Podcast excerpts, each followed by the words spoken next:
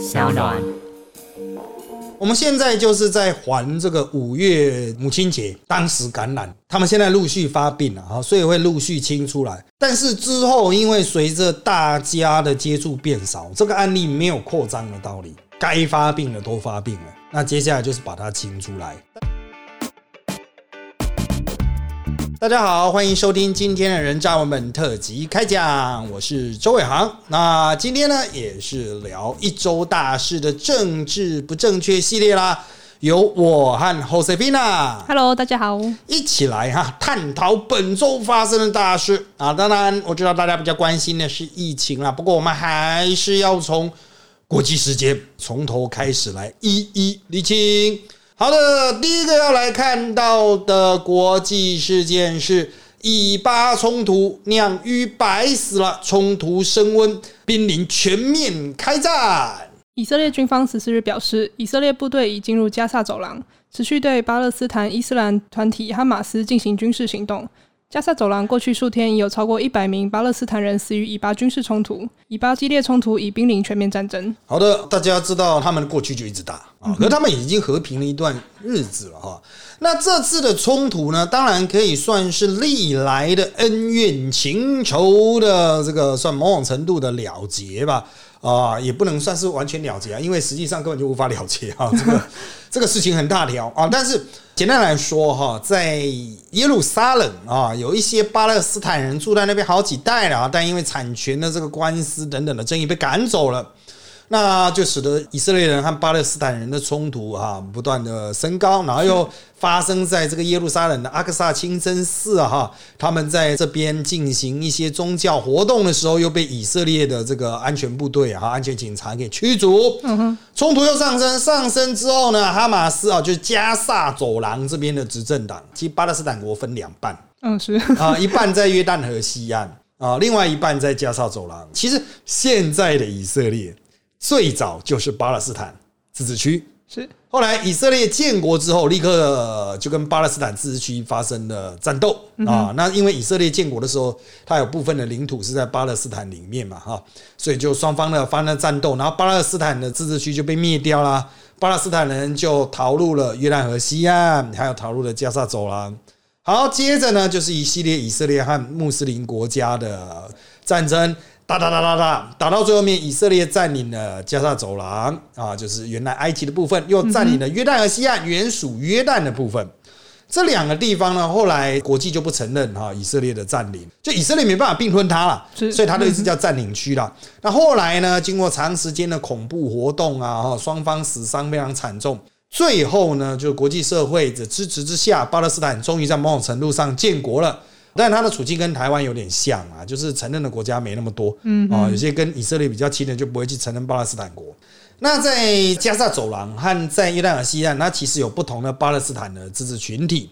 哈马斯呢，主要是在加沙走廊控制了加沙走廊，加沙走廊其实非常小，都是逃过去的巴勒斯坦人。嗯，那长期以来经济又受到以色列的禁运啊，各种压迫啊，一直都过得很惨啊。可以去看蛮多电影啊，都是拍加沙走廊的。好，重点是在于说这一次的哈马斯，它虽然离耶路撒冷很远嘛，毕竟它是为巴勒斯坦人出气，所以它发射大量的火箭弹。那以色列就用它的铁穹去挡。它的这个 Iron Dome 啊，是一种很特别的以色列自己开发出来的防空系统。这个防空系统，它原则上在打出来的火箭没那么多的时候，它的拦截力是非常高。可是这次哈马斯真的射太多了啊，就造成了十发只要漏掉一发，就是会对以色列造成蛮惨重的死伤。那当然，以色列有死伤之后，他就开始报复啦。那现在去攻击加沙走廊的一些可能是比较富庶的地区啦，哈，他的办公大楼都是只说，哎，这个可能有哈马斯的根据地啦什么的哈，就去攻击他这样。那这个事情怎么解决呢？我必须要讲，美国的态度一向都是比较亲以色列的，当然也就引起国际这个上的，特别是欧盟啊哈，很多人的非议了哈。不过美国很明显，它的重点都还摆在亚太，其实就台湾海峡，所以我个人认为哈，当地的战争可能会持续打到巴勒斯坦人弹尽援绝为止啊，因为巴勒斯坦毕竟是没有那么多先进武器。不过嘛，会不会出现一些其他的？比如说哈，像是中共，他现在就想要介入以巴和谈啊，想要取代过去美国在这边的主导地位。那我们就持续观察了哈，因为其实中共对这方面的，特别是经营上哈，并没有这些现处各方那么样的长期哈，他们愿不愿意信任中共？我觉得还是一个大灾问啊。不过就继续看下去吧。我认为这个战事哈，打到巴勒斯坦人精疲力尽为止了啊。那接下来我们要看到的哈，呀，就我们刚刚提到，重点是亚太了哈。日美法首度在日本境内联合训练，强化对中的核主力。日本、美国及法国三国陆上部队首度在日本境内进行联合训练，希望强化对中国核主力。对日本而言，同盟国美国以外国家的陆军参加日本境内联合训练，可说是相当罕见。日本方面希望透过跟法国深化防卫合作，对在钓鱼台类日美称间隔诸岛及台湾周边频繁活动的中国强化核阻力。好的，你要讲到法国也管太宽了哈，超级有点远。对啊，对对，法国其实也不是没有在境外从事军事活动，有的最具代表性就是外籍佣兵啊啊！我在联合大学教的时候，也有同学现在就在法国的外籍佣兵上面服务。那外籍佣兵原则上哈，就是驻扎在海外。尽可能的就不要进法国，能不进去核心区就不要进去，除非是阅兵啊，还是一些重大的教育嘛，总是会担心啊，他们会不会有一些变故啦、哈，叛变什么的了哈。好，那联合演训它的用意为什么要联合演训呢？法国真的在打仗的时候会来参战吗？不可能，这是第一点啊，不可能参战，不可能投掷陆军。但是展开联合演训，其实就是让三方去尝试进行磨合哦。就是如果真的要联合作战，总是要先沟通一下，比如说无线电吧，还有语言吧。啊，这个日本人和法国人的英文都不好啊，对。对对，所以这个语言总是要先磨合嘛，总是事前练习会比事后在那边呢匆匆忙忙去补这些破洞哈，我是觉得还是事前好了哈，所以他们就先联合演训了哈。那当然了哈，我们目前看来哈，他们的设定是要去夺岛。如果钓鱼台被中国攻占的话，法国会协助去夺岛，那显然是特战部队哦，或者是外籍佣兵，他们会去投入。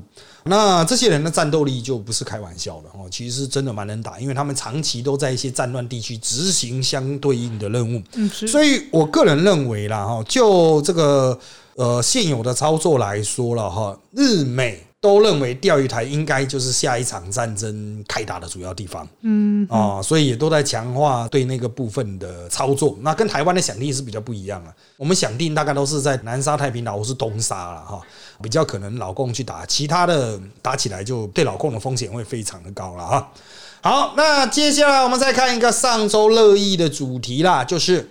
中国以疫苗诱惑台湾友邦啊！美国皮亚用救命援助追求政治目的。台湾友邦洪都拉斯可能在中国设立商务办事处，以取得 COVID-19 疫苗。美国国务院对此表示，美国谴责利用疫苗追求政治目的，但未直接点名批评中国。外交部十二日指出，台湾与红国已就疫苗等议题充分沟通。红国外长向台重申双边邦交稳固，然而红国当务之急是取得疫苗。好的，这一款问题啊，一直都是台湾先前碰过的问题。之前有巴拉圭，好不容易帮巴拉圭找到一批印度的疫苗之后啊，接下来就是洪都拉斯了啊，跟中国人呢尝试要建立管道，比如在中国设商务办事处。那中国的要求一定就是说啊，你要跟台湾断交。那他怎么解决这个问题呢？之前呢，就是巴拉圭的印度疫苗是美国人去瞧的。所以台湾就只能跟美国人讲说，叫美国人去帮忙瞧啊。重点在于啊，洪都拉斯更是美国的后院啊，所以美国特别是布林肯啊，哈，那这个外交单位哈，国务院对这一点是特别的在意啦。所以原则上啊，美国应该也会帮他瞧。不过美国的疫苗的这个问题啊，我必须要讲的就是很多人啊。都不太能够掌握它的核心关键，重点就是在于美国七月四号前，它达到一定的标准，所以它不会试出什么疫苗，它本土制造的就本土尽量用。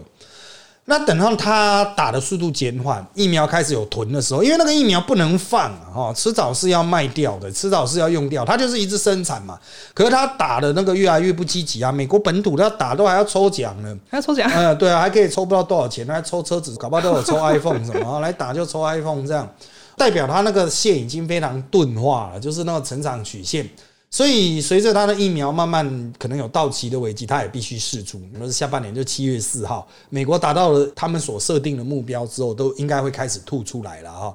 好，对我们来说呢，我们其实也是设定大概就是七月多哦。所以讲到疫苗题，我们等一下还会提国内疫苗题哈。七月四号会是一个很重要的关键点，大家都先记得啦。好，再来是一个政治正确的问题了。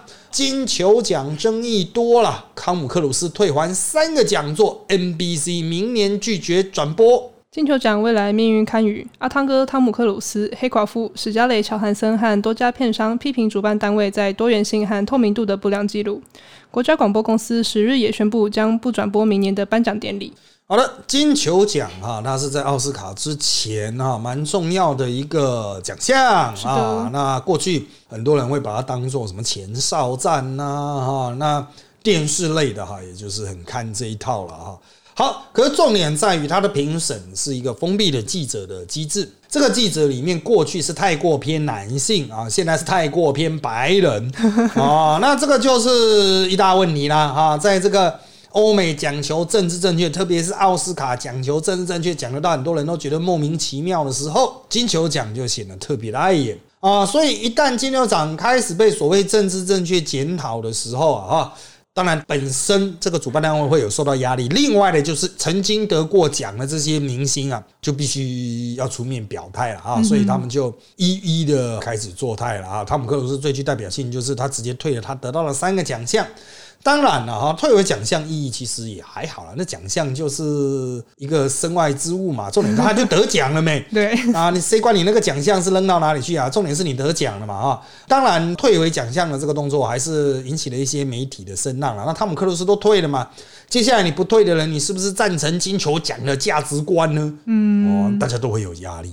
所以接下来是不是就会出现一些退奖潮 啊？这个不知道了啊。但是我认为啊，金球奖它势必会屈服了。它完全不屈服的话，那它以后就是无足轻重了。比较大咖的可能就不参加，得奖的可能拒绝领奖等等。好，那当然了哈，很多人看这种所谓欧美影坛的政治正确很不爽。他们都认为说这个就是过度了啊！一定要黑人，一定要女人，一定要亚洲人哦！最后面那好莱坞都不好莱坞的啊，感觉起来就怪怪的啦。其实这个事情都是一体两面的，包括演员啊，包括导演啊，包括组成的成员呐，哈，性别等多元条件，如果越普遍或是越接近实际的人类占的比例的话，那其实你的市场应该就是最大。讲白点啦，除了好莱坞之外，也有宝莱坞嘛，那都印度人呐。对啊，大家都不太看呐，因为都是印度人没 啊，演来演去都是印度人啊，你就感觉啊，那就是纯印度片嘛，都同样了嘛。美国片很早很早以前的几乎也都是白人呐，男女的形象都非常刻板印象。真的，对啊，那就是经过了很长的时间，我们才能创造出不同的作品。如果美国拍了七十年，都还是七十年前的样子啊，他也没办法建立一个真正的媒体的帝国吧？因为你美国哈。不走政治正确，你欧洲也会走啊。欧洲文青更多，好吧？真的，他挑战的那种范围更广泛啊。所以，其实打破歧视的很重要的要点，就是让不同的族群、多元族群都可以发挥其所长啊。啊，美国现在其实对于少数族裔哈，特别是在影坛还不是非常的友善啊。即便你拥有跟白人同样的表演能力、技艺、才华啊，你可能也没有那么好的展现机会。所以。有些人说现在已经矫枉过正了，我个人是认为还好啦。啊。如果真的矫枉过正的话，哈，又偏离到另外一边去的话，可能看的人就没那么多了。好，那接下来我们来回到国内了哈，最新的啊，我们录音当天已经上升到三三三本土个案了啊，双北啊升级第三级的防疫警戒到五月二十八号。中央流行疫情指挥中心指挥官陈时中十五日宣布，本土案例一百八十例及五例境外移入，本土案例遍布台北市、新北市、彰化县、宜兰县、桃园县、台中市、基隆市等七县市。新北市与台北市十五日起升到第三级警戒到二十八日，全国休闲娱乐场所关闭，宗教祭祀活动全面禁止进香团绕境，全国校园禁止对外开放。好的啊，讲到这个啊，我们每天都还在滚动调整啊。我们录音的时候呢，啊，已经确定了双北的高中以下停课，非常多的这个公共场所都已经关闭停业，然后很多民间的商家哈也都直接停业，那街上没人了啊，那没办法做外带啊，像那种烤肉店要怎么做外带啊？那不不能做啊？那帮你先烤好吗？那很奇怪啊，给你肉吗？你自己烤吗？那也莫名其妙，那我自己去买肉就好了。啊，所以有很多店其实就做不下去，都先关了哈。所以我们现在已经很多人讲说，形同自行封城了哈。那有些人就会去问说，哈，像这样子的状况大概会持续到多久哈？我个人认为啦，因为五月十号传出这个宜兰的病例，还有泸州的病例的时候，其实很多台北人就直接从街上消失了啊。我们上周在。啊，录直播的时候，我们就发现街上人开始变少啊，礼拜一就变少，礼拜二更少，之后就一天比一天少，这样大概是从原来的二分之一、三分之一，甚至到这个礼拜天吧，啊，我看大概只剩七分之一到八分之一了，就非常非常的少。那当然今天上班又变多，不过因为小学的停课，加上所谓防疫照护假了，我认为人随着人潮减少，实际上疫情就没有办法传播。我们现在就是在还这个五月母亲节当时感染，他们现在陆续发病了哈，所以会陆续清出来。但是之后，因为随着大家的接触变少，这个案例没有扩张的道理，该发病的都发病了。那接下来就是把它清出来啊。那会不会有跑到南部去的？多少是有啊。那南部的疫调能量还够，就看他们怎么去围堵了。那北部呢？啊，很多人就担心啊，北部接下来会怎么样？哈，台北人是规制性很强。呃，就自我管理能力很强啊，所以是你要讲戴口罩戴口罩，不出门就不出门了，使用电脑就使用电脑。所以我们要自行达成封城，比如说柯文哲说自行封城、自我封城这种，有可能通过百姓他自我判断力都做到。比较难的是农业县，可能就觉得啊，反正我附近也没几户人家，不是田，我就出去一下啊，什么扫 QR code 不会啊什么的啊。这个就很麻烦了，所以我们现在比较担心的已经不是双北，双北就是把个案清出来送到医院去，就这样让他没办法传，把大家传染链打断，顶多就是到家庭为止哦，没办法再传到隔壁，没办法再传到店家，没办法再传给不认识的人，就这样子。双北就是所谓减灾啦，原则上依现在的做法就足够。那当然新北一直想说是不是要封城了哈？我个人认为是没有办法做到，因为封城需要动员后备部队，真的要国军高度配合才有办法做到了哈。那至于乡下，就是我们现在比较担心的点。好，我讲白一点了，台北你说叫大家戴安全帽，全部都买戴安全帽，你乡下已经学戴安全帽学二十五年了，到现在还是不会戴啊，戴安全帽都做不到了，戴口罩啦，保持一个相对安全的距离嘛。啊，还有避免公开用餐，在公共场合用餐哦，的确是会有很大的风险啊。依照日本的那个紧急事态宣言哈，日本光是禁止晚上八点以后吃饭哈，病例数就大减。之前的经验是这个样子，因为日本人跟台湾的生活习惯还蛮接近的嘛，所以日本有效，没道理台湾没效。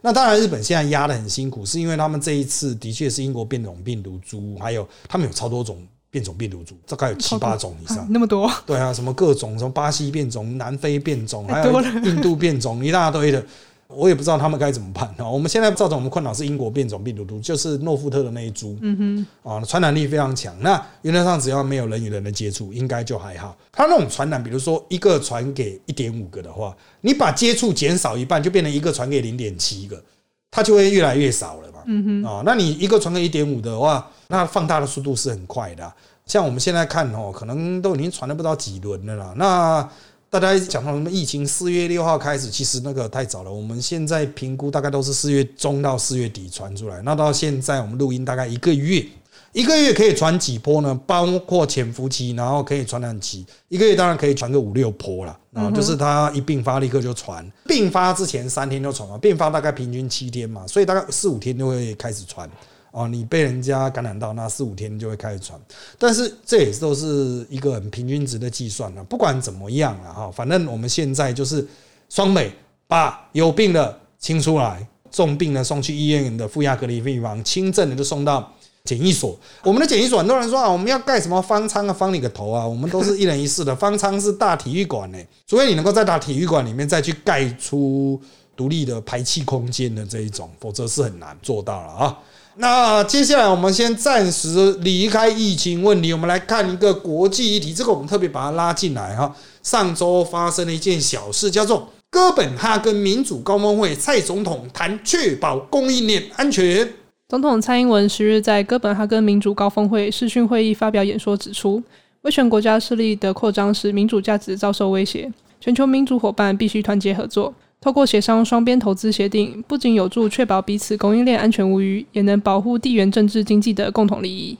好的，这个民主峰会没什么人知道，真的没有，没有人知道的啦。呃，我们政治圈其实因为上周就已经有疫情，所以我们也不太谈啊。十号就已经开始有疫情，大家都看疫情了嘛，所以政论圈也不太谈。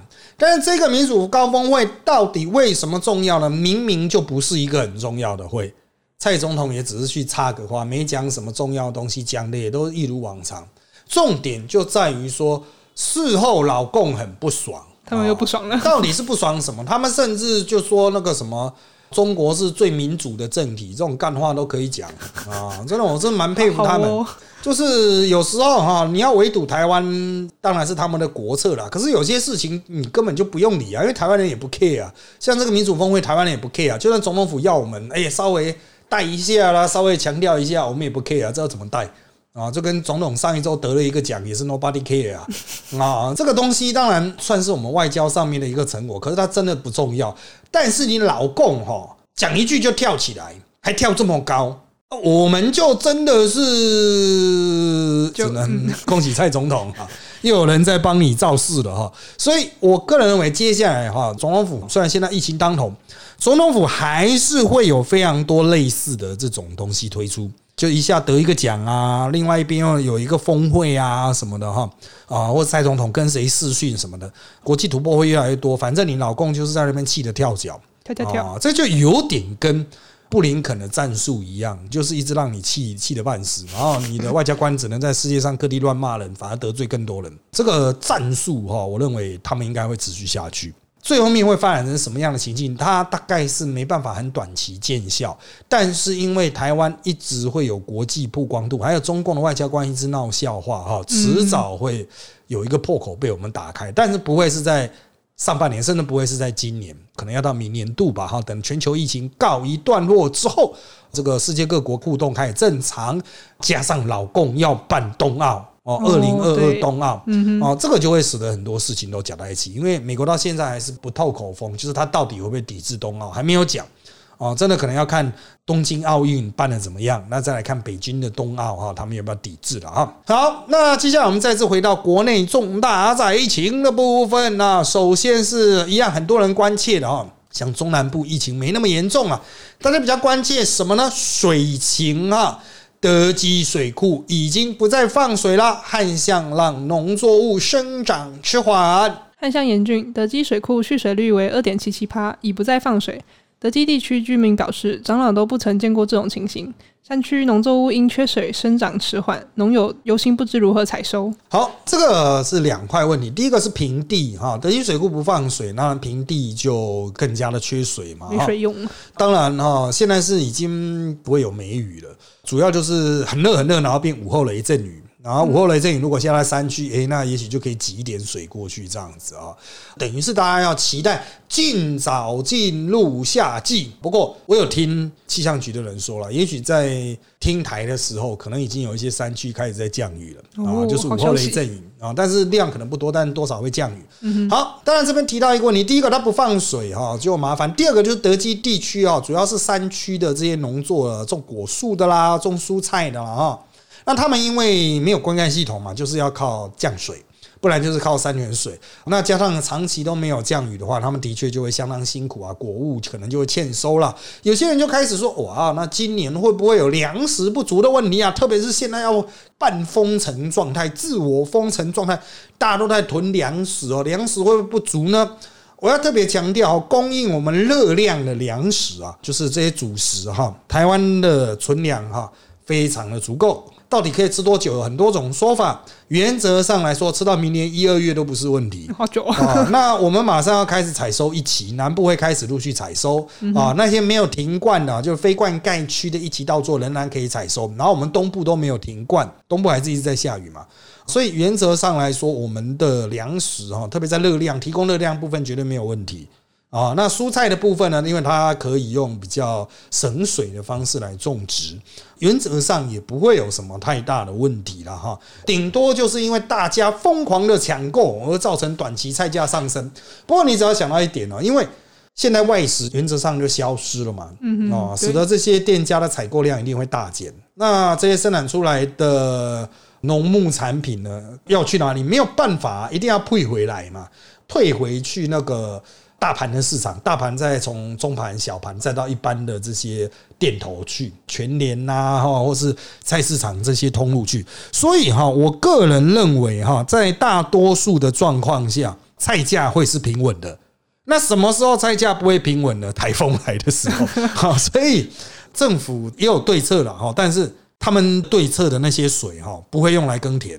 所以菜价多多少少还是会受到天灾影响产生波动，民生用水可能也会有点困窘，但是万变不离其宗的哈，就是工业一定会优先维持啦，就是那些竹科的水啊，他们现在完全都不用担心了，他们搞不好还比较担心突然要跳电，真的跳电好可怕。对啊，那是上个礼拜跳一次，结果就是我们录音的礼拜一啊，要说那个新达电厂又一坏掉一台啊，什么？因为它比较老旧了没啊，一直停停开开开开停停的，容易坏啊。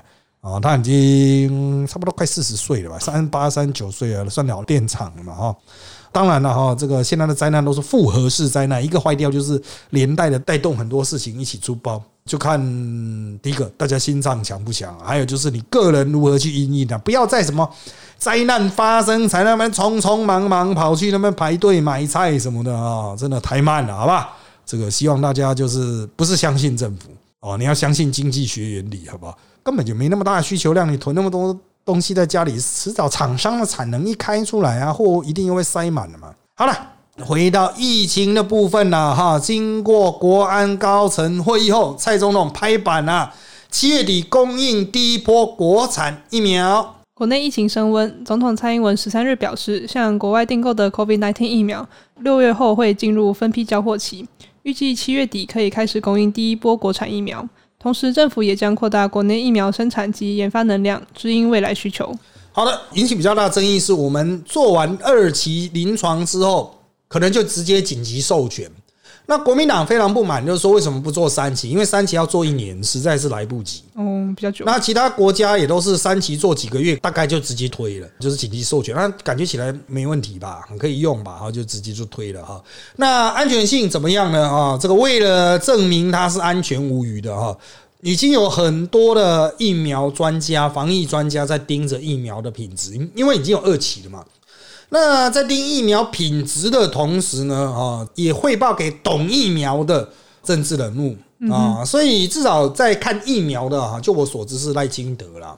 赖清德虽然不是直接的感染病学专长啦，但是他好歹也是投入第一线的医疗有一段时间嘛，他有一些相对应的概念嘛，啊，所以就我们所知啦，赖父去看过是觉得可以相信的。那有没有两家哦？应该陆续就会开始把那个第二次的这个实验的结果做解盲，理论上应该都可以达到标准。那达到标准之后呢，就投产。原则上就七月底，他们讲的七月底应该是保守啊，估计了哈。那这边有另外一个信息，就是六月底以后会开始分批交货。那我们现在比较期待五月底能不能来。啊，因为五月底能来的话，哈，目前很多已经挂号，但是可能没办法打的自费者，哈，才有办法打得到。我们录音的这个礼拜四五来，还是在下一个礼拜的礼拜一二来，不知道了啊，就是二十三四号来吗？还是隔几天那二十号左右来？不知道啊，但希望是这个时间来。那如果不能来呢？主要还是中共在那边卡了，卡东卡西的啊，那利用各种方法去撩了啊，就不希望你。疫苗出来，那我们的疫苗原则上韩国来的几率比较大来了的话，应该国内又会有一波强打潮了哈，因为就是因为疫情起来嘛，大家都很害怕，一堆人都赶快去预约挂号嘛，赶快去打啊！所以现在自费也没办法打，你挂到了也没打不到。陈世忠也说他就不打了，因为他就等于是代表性的嘛啊！大家等到就第三批啦啊，因为前面已经有来两批，第三批的 A Z 疫苗来，然后再来去打这样子。我认为第三批来的时候，后面就会很热络了，原则上都应该挂号会挂光了。那接下来是另外一些朋友很关心的纾困特别预算，总额提至六千三百亿，拼五月底前三读。行政院会十三日通过《严重特殊传染性肺炎防治及纾困振兴特别条例》修正草案，再次提高纾困振兴特别预算上限至新台币六千三百亿元，并将特别条例延长至二零二二年六月三十日。草函将函请立法院审议。好的，这个啊，一般人可能不太懂。这个纾困预算去年有两千一百亿，追加两千一百亿，那差不多快用完了，再追加两千一百亿啊。他这个就是用给你贷款的啦，你都快挂，是不是要不要借点钱呐？啊，那银行都贷出去啦，啊，等等的这些钱啊，之前贷出去的将近四千亿左右啊，会不会变烂账呢？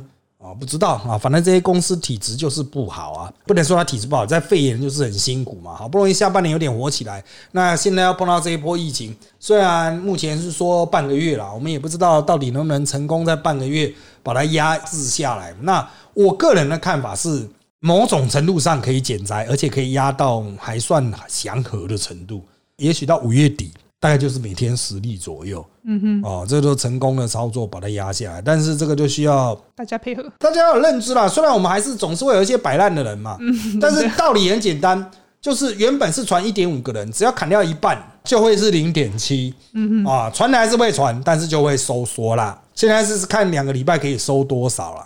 他们现在确诊，你会说哇，每天病例很多，其实要看他发病日期啦。其实大家都要去注意那个发病日期，就是差不多每一天发病的人数到底是多少，然后去回推他大概什么时候得到，然后他有机会传给多少人这样。啊其实是一个非常科学的东西啊。很多人都是单纯从每日确诊数去算，可是确诊的，有时候他连发病很多天才确诊啊，有些是无症状的确诊啊，这种事情很难讲了哈。不过不管怎么样啊，啊，实体产业都很惨。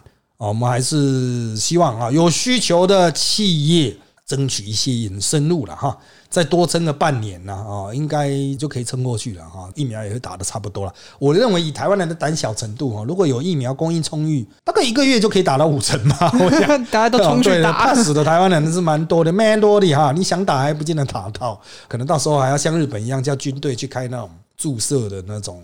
打针所了哦，对，日本现在是叫自卫队来帮忙打，因为那个医院的效能出现问题了。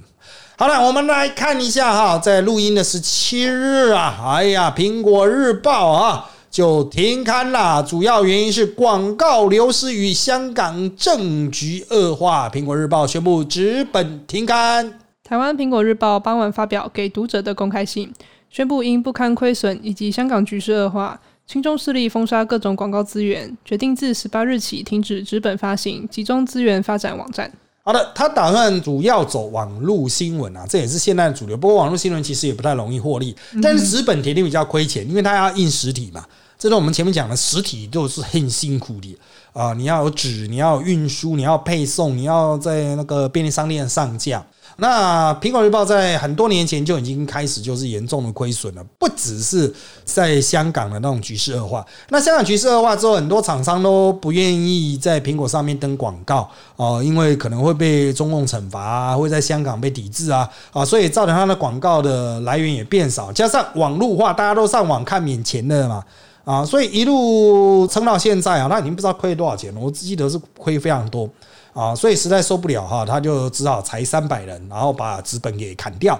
那现在保持网站，但是我也不太清楚他网站接下来会怎么做啊？他们的策略是什么？因为像我原来是属于纸本的啊，我有专栏，我是属于纸本的。那写纸本当然会上到网络，可是现在都不知道他网络还要不要去做论坛？因为其实最早最早好像是我 二零一五开始写苹果吧啊，我是上网络的啊，后来才在几年前哈，这个幸运能够上纸本。